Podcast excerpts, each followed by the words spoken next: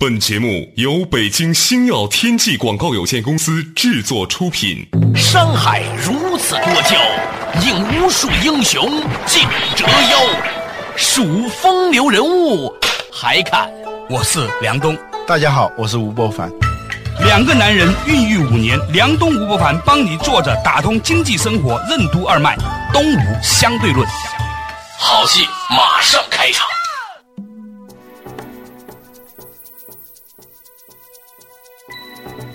来了，作者当中经济生活任督二脉，大家好，欢迎收听《东吴相对论》，我是梁，对面依然是二十一世纪商业评论主编吴伯凡，伯凡你好，大家好。哎，在这之前呢，我碰见一个事儿，老吴，我很想跟你分享一下。嗯，一直以来你也知道我在做中医诊所，嗯，我一直觉得呢，中医是一个非常个人化的事情，就是说同一个病人，八个医生来看有不同的八个方子，呃同一个医生看不同的八个病人，他方子也不一样，甚至这个医生对这个病人在不同的时间看，他开的方子也不一样，嗯。所以我一直觉得这个是一个完全不可以规模化和复制化的事情，直到。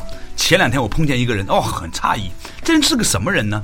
他是一个做人工智能研究的人，从八十年代开始就一直在做这个事情。嗯，他在当年发新的时候呢，是说，既然计算机可以跟人下象棋，嗯，国际象棋不是已经有深蓝了甚至把国际象棋大师下赢了嘛？卡斯马罗夫就下不过深蓝嘛。对，他说下棋其实挺个人化的一件事情，对呀他都能够做成这样。他既然是有世界冠军啊他就一定是有个性化的。对，然后呢，这个人呢就把这一套人工智能的研究方法呢拿去做中医研究。他做了一件什么事情呢？很有意思。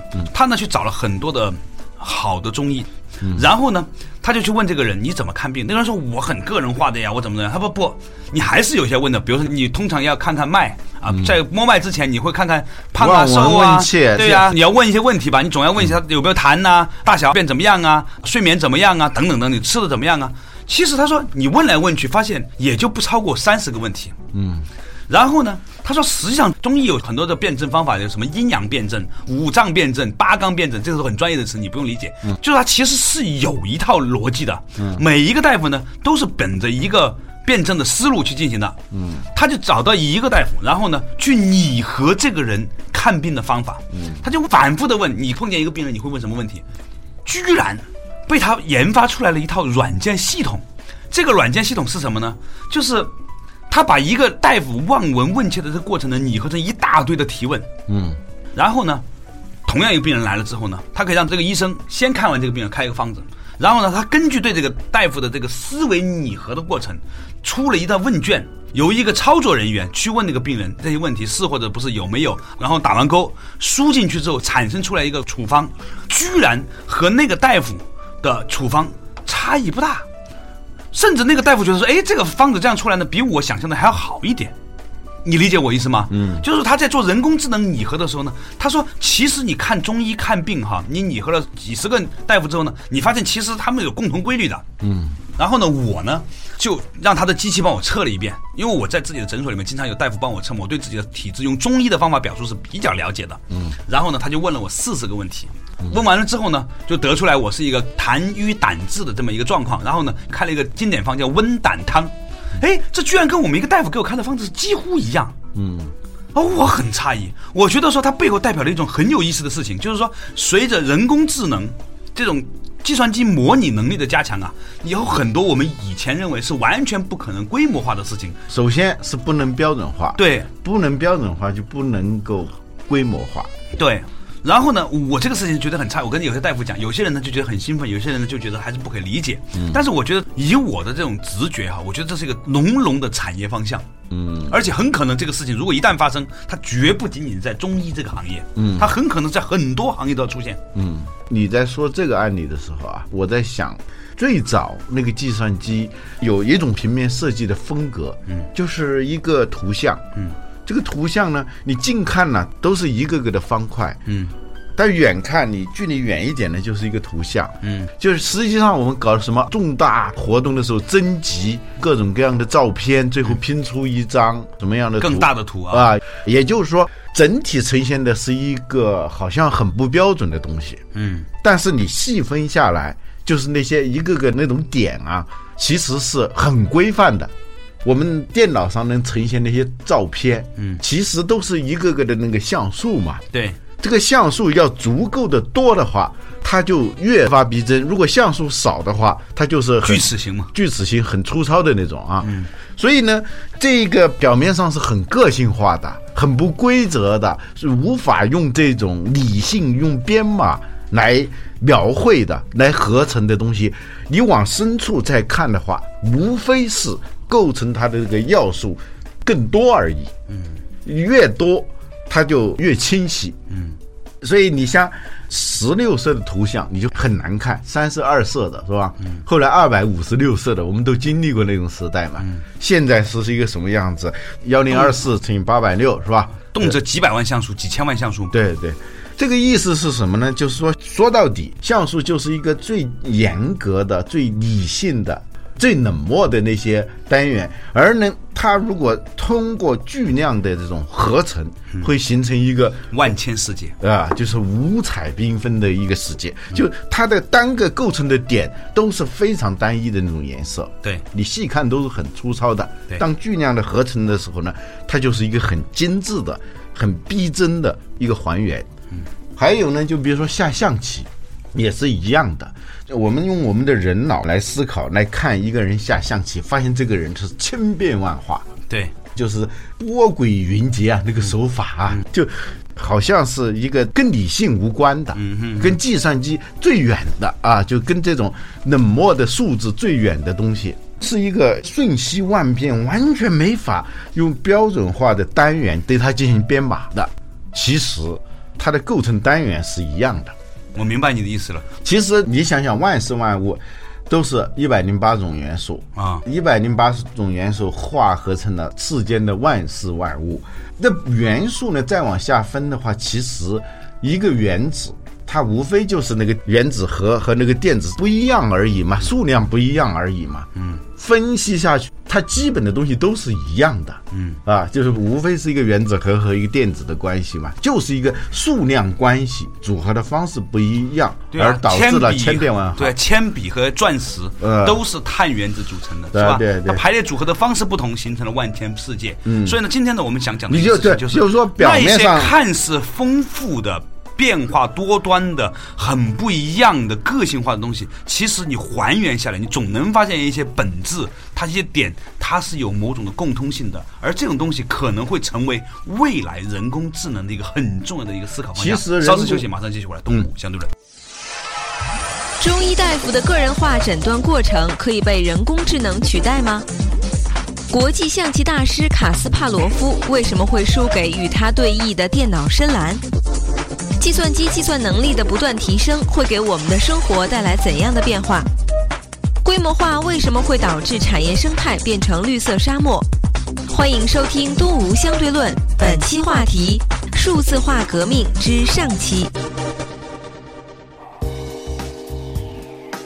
作者打通经济生活任督二脉，大家好，欢迎继续回来《东吴相对论》。刚才呢，跟老吴讲的一件事情啊，就是呢，从人工智能的发展趋势，老吴呢讲的那个观点，认为呢，万事万物啊，都无非是一些基本的、没有什么差别的东西的组合，只不过组合的方式有所不同而已。啊，在物理世界是基本粒子，嗯，在数字世界那就更简单了，对，就是个比特啊，就是零和一。不管是我们看惊心动魄的电影也好看，一个非常精美的图片也好看，一篇文章也好，从计算机的眼光来看，无非就是不同的零和一而已。对，只不过是说不同的零和一，以不同的方式对它进行了一种新的组合。嗯，这里头就包含着一种奥妙。我最早之所以对计算机感兴趣，还真的是出于一种哲学的兴趣。嗯，为什么呢？就有一回我看电视上在讲五笔执行输入法，呃，我就无意当中那样看嘛，哎，发现他讲的那些东西呢，它其实是一种化学。怎么说？表面上汉字是千千万，对啊，但是呢，他认为汉字是可以拆分成一个个更小的单元。嗯，那么所有的汉字呢？都是由这些单元组成的啊！最后经过他的细分以后，发现构成汉字的是一百三十七个像字根那样的东西，就基本元素。嗯，这个字根呢还可以归类，分成五大类。五大类里头每一个键上头又分配几个字根，然后任何一个汉字都是由四个字根组成的。啊，这你可以就打出来所有的汉字了。你会写汉字就会输入了。对，当时我本来对计算机不感兴趣，我发现哎我，这种思路很有意思啊，让我想起了化学啊。学哲学的人有一种别人没有的那种隐秘的快感，就如果看到两个很不一样的东西之间的这种共通性的时候，他就觉得很爽。他发现了某种联系和真理性。啊，对。后来我就在自己没有电脑的情况下，就开始就研究这些字根然后画了个子键盘是吧？啊，画指键盘。你真干了这个事儿啊？真的啊？然后你钢的琴里面，他就是为了要练琴嘛 拿个纸壳是吧？对画了一个钢琴键嘛，是吧？而且我自己就把那一个个字根写在一个单一的那个键盘上啊，开始练习哦。啊，然后就开始背那个字根嘛。言下之意，您是会五笔输入的人哦。不开玩笑的，我最后为什么要去攒钱买电脑？是因为我要验证这个东西是不是可行的。我已经对这些字根啊 了如指掌了。我买电脑就是怀着一种。好奇心啊，就是我现在学的这个东西是否真的是那样？哎呦，所以电脑买来的头一天就是玩了个通宵，果真如此啊！就就就这一个个字就那么出来了，就好像那字是我造出来的似的那种感觉啊。啊，有意思，这跟你刚才说的也有某种相通的地方，就是任表面上何一件事情总可以拆成若干个结构。对，就是你看是复杂的东西，其实最初的那个。你把它叫字根也好，叫像素也好，反正叫什么都好，就最基本的元素是一样的。然后你制定一种算法，制定一种游戏规则，一种排列组合的方式，你就有点像造物主一样的，就随意的排列组合，产生不同的东西，呈现出一个丰富多彩的世界。你说这个事情，我想起另外一个东西了。嗯，前两天呢，我突然顿悟了一个事儿。嗯，这个事儿对我的影响很大。嗯，我发现其实每一个人在本质上，嗯。就是他的身体里面装着一个他的爸爸和他的妈妈，嗯，只不过是百分之多少的爸爸和百分之多少的妈妈，嗯，成为他的表象，嗯，但是那些没有成为表象的，其实在他身体里面的，嗯，所以呢，你要解构一个人呐，你要从他的爸爸妈妈那里看他，嗯，就一个东西有双色印刷的时候，你看得清楚了，嗯，好了，如果有这样的话呢，你就可以去看他的爷爷奶奶、外公外婆，嗯，如果你能够更详细的了解你的爷爷奶奶、外公外婆是什么的人时候，你对这一个人的解读，你就看到了四色。印刷，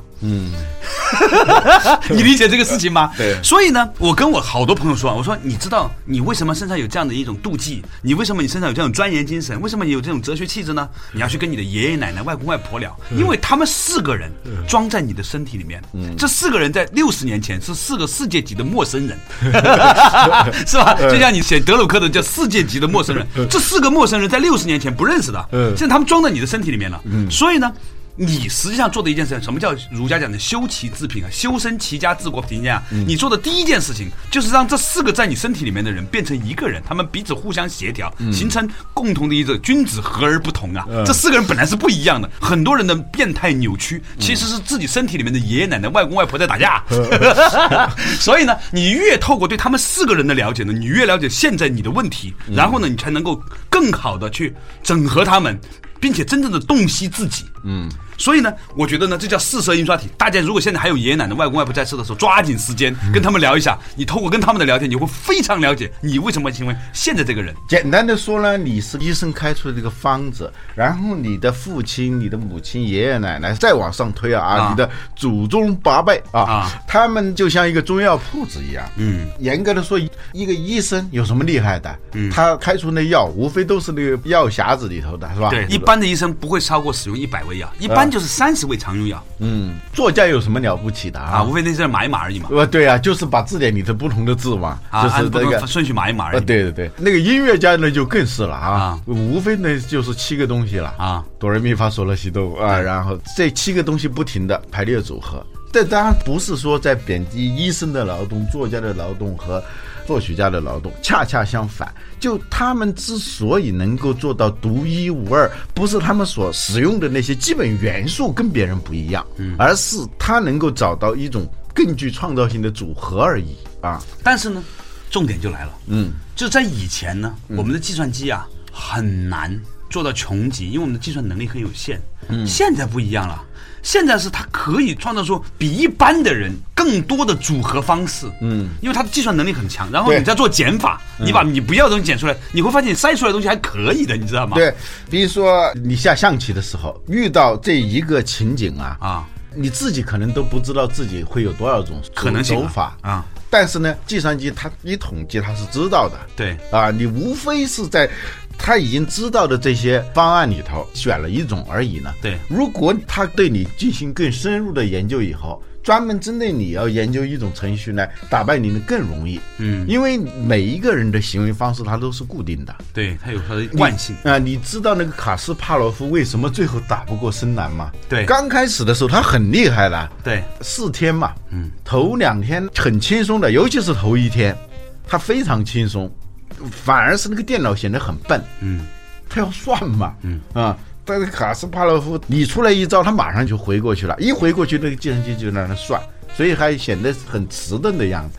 但是呢，卡斯帕洛夫跟深蓝相比，他有几个致命的弱点。第一就是他有情绪，每个人都是有情绪的，计算机是没有情绪的，嗯，他不会自责，嗯。不会妒忌，哎，所有这些就是说贪嗔痴慢疑，他全都没有啊。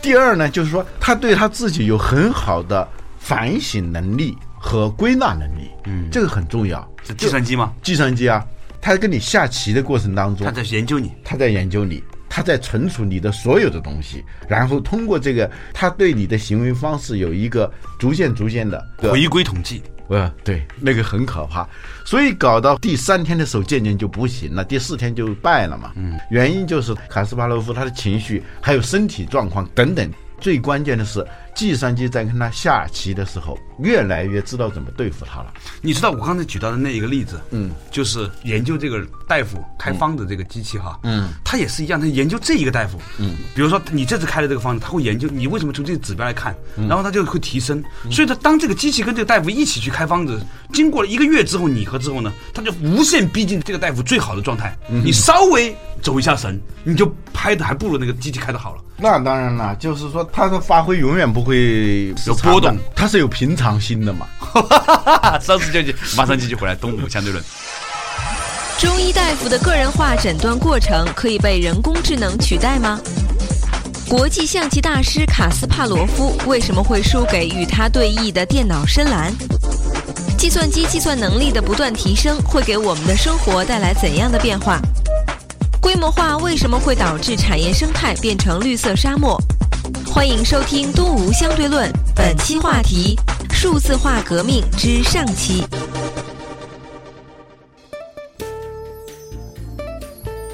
做打通经生活任督二脉，大家好，欢迎继续回来到东吴相对论。刚才呢，跟老吴啊讲的一个话题，就是讲到说，其实机器呢，因为它没有贪嗔痴慢疑，它在不断的去研究你的行为的时候，其实在做统计回归。它是永远冷静的、客观的在琢磨你，在分析你，同时也在反省自己、修正自己。你知道，我曾经问过一些人，比如说搞搜索引擎的人，嗯最核心的这个技术人员，嗯啊，如果你再去搞一个搜索引擎，能不能搞一个一模一样的？嗯这个事情想起来很容易嘛，对吧？对后来发现搞出来的东西都不如以前的搜索引擎。嗯，我就问什么原因呢？后来我知道啊，其实搜索引擎本身呢，它有一个修炼的过程。什么意思呢？比如说你搜了一个关键词，嗯哇，就呈现出了一个搜索结果吧。嗯，好，那么它是根据一个算法算出来的啊，排在第一的是什么？刨除竞价排名这个给钱的以外哈，嗯那它是有个顺序的。嗯但是呢，其实你知道，这个世界上搜索关键词啊，也就来回来去那么几万个词儿。呃，当有一些人搜完搜索这个词儿之后呢，他其实没点第一条，他更多的点第二条的时候，嗯，到达一定量的时候呢，这个搜索引擎还是很聪明的，他就把第二条排到第一条去了，嗯，就是说是足够多的消费者的行为。帮助了这个搜索引擎呢在变聪明。换句话来说，你没有足够多的点击量，你是找不出这个数据回归的。嗯，所以呢，你新开一个搜索引擎的时候呢，你只能以那个时候你开搜索引擎的这个技术来规划这个图，但是呢，你的量不可能达到那么一个海量，所以你就不可能修炼出来。你理解吗？这个机器它也在修炼，对这个事情很可怕。它自我修复、自我进化的这个能力啊很强的。对呀、所以呢，计算机和人工智能啊，你对它思考越久的话，发现人类现在在经济上的一些难题啊，它是可以解决的。比如说啊，有一种现象我就很不喜欢，嗯，对吧？但是呢，理性的分析它是个客观规律，就是整个产业啊，它在经历过一段时间的发展以后，都会进入到所谓的产业整合期。嗯，就刚开始的是五花八门、各种各样的形态，但是呢，到一定时候，它就开始逐渐的合并同类项，最后呢，一个产业里头就变成了二加一模式，就两个势均力敌的，然后有一个在一个缝里头生成的二加一的这种现象，很多产业都是这样。对呀、这个东西我很不喜欢。我作为一个消费者，我希望是有多样性，很多的选择。比如说啊，不出国不知道中国好啊。我们有时候晚上你买个烟啊，买个酒啊，买个什么零食啊什么的，你到国外你是很难的，因为国外是很少有像，尤其是这个广州那种士多店啊，就是这个楼下随便哪儿，嗯，你到很晚的时候，你打个电话，他就给你把东西送上来了。对，根本不用跑多远。你在国外，如果你要真是一个抽烟的人啊，你要犯了烟瘾，你要去买包烟啊，一个是烟很贵，第二你可能要开个车跑十几公里、二十公里，它只有在指定的地方才有卖的。不可能出现这么多的士多店，楼下就有，不可能的。而且你吃东西，只有肯德基和麦当劳，它一关门你就没有了。就这个，作为一个消费者来说，我是很不喜欢这种就是一体化的，不喜欢这种产业整合的。我喜欢生物多样性的，但是这是一种客观规律，抗拒不了。你有没有这种体会？你说的这个事情呢，就让我想起，开始的多样性，慢慢慢慢，它就会找到某种的规律性所在，是吧？然后就被整合了。嗯，最近呢，有个挺有意思的事儿。我以前在百度的时候呢，有一个手下的一个小朋友做设计的，后来呢，从百度又去了 Google，他是全世界唯一的一个在百度的市场部和 Google 市场部工作的人。后来又去了奥美，然后呢，自己创立一个设计公司，还挺赚钱。前两天呢，由于娶了一个天津的老婆呀，发现煎饼果子很好吃。嗯然后他研究呢，他发现呢，煎饼果子这个东西呢，是呃最接近肯德基和麦当劳的一种中国产品形态。肯德基和麦当劳的特点在哪里？它不像一般的中餐，嗯，它有一个基本的就是食物的层，它比如它的饼，呃它这个标准件。然后呢，它只要换中间夹的是猪柳啊、牛柳啊、鱼柳啊、鸡翅啊，一夹再夹几多少片蔬菜、多少的油、呃多少的什么沙拉，它就可以成为一个标准的汉堡包了。嗯，过段时间它可以换。他说呢，在中国煎饼果子是最像这个东西的一种产业。最流程化、最标准化。，对，而且还可以经常变化一下呃啊。你有一个煎饼果子，这个饼你无非是一张还是两张啊？然后呢，无非是里面是加呃薄脆呢，还是加油条呢，还是加肉呢，还是加什么都可以选的。对，然后一打包组合出来之后呢，就是一个中国式的薄一点儿的，但是呢巨无霸。巨无霸，他发现这个东西很有意思，然后呢就把自己的公司卖掉，卖掉之后呢，自己花了一百万，在建完之后搞了一家店，你知道吧？嗯，做过设计出身的嘛，夸夸夸，品牌呀、设计呀、流程啊、锅啊、找的人呐、什么的都开始弄了。我天哪，你你知道一般的人让那些，你让那街头那些些做煎饼果子怎么办？你知道吗？对，好可怕！他一高举高打，他一说对啊在高处啊。对呀、而且呢，他开始的时候送货没有车嘛，他自己开奔驰的，打的广告是开着奔驰来送煎饼果子的店，嗯 就就欺负人。我说你不能这样欺负人，你太讨厌了。嗯我说你为什么要投这么多钱去做？他说我奔着要做麦当劳去做的。嗯你要想想看，这个是一个多大的一个产业，是吧？于是呢，他就开始吭哧吭哧做了。他甚至为了要调这个料，他就找了十个做煎饼果子档口那些师傅来 PK，给他们钱。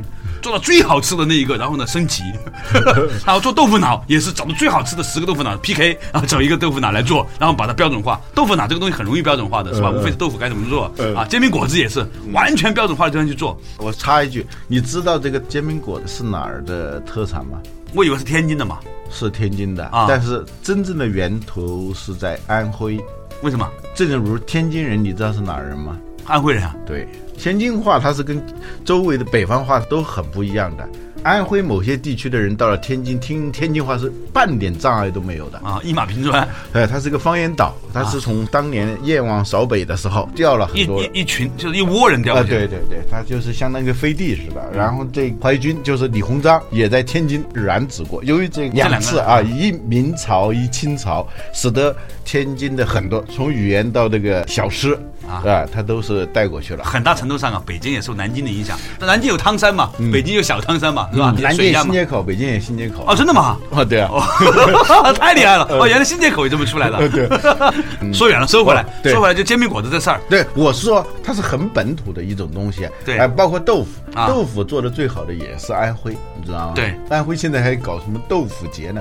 所以煎饼果子加上豆腐脑这两样东西，它都是中国最本土的两样食品啊。嗯如果你能把它们麦当劳化，这的的确确算是一个创新了。我们中餐是很难标准化除了是你做蒸菜，像真功夫那样，但是他找到了一个很有趣的点，我觉得他这个很有意思。而且他说每个季度呢推出不同的馅儿，比如卤肉馅儿啊、卤煮火烧馅儿什么乱七八糟，他都可以把标准化，把它装进去就完了。那做法是一样的。嗯他这跟王永明的无比之行的思路也差不多啊，对，所以呢，我说到这个事情呢，就回应你刚才说这个产业化的问题。虽然他是我的好兄弟，但是呢，他未必能成为未来的麦当劳式的煎饼果子蛋。啊对但是他代表了一种势力，你知道吗？对。就是那些有钱有设计能力的人向下压迫、向下沉淀，去挤压那一些街头拐角那些煎饼果子档的那、对啊。那些生存空间，大叔大妈他们做的那些煎饼果子没办法跟他店，竞争了以后。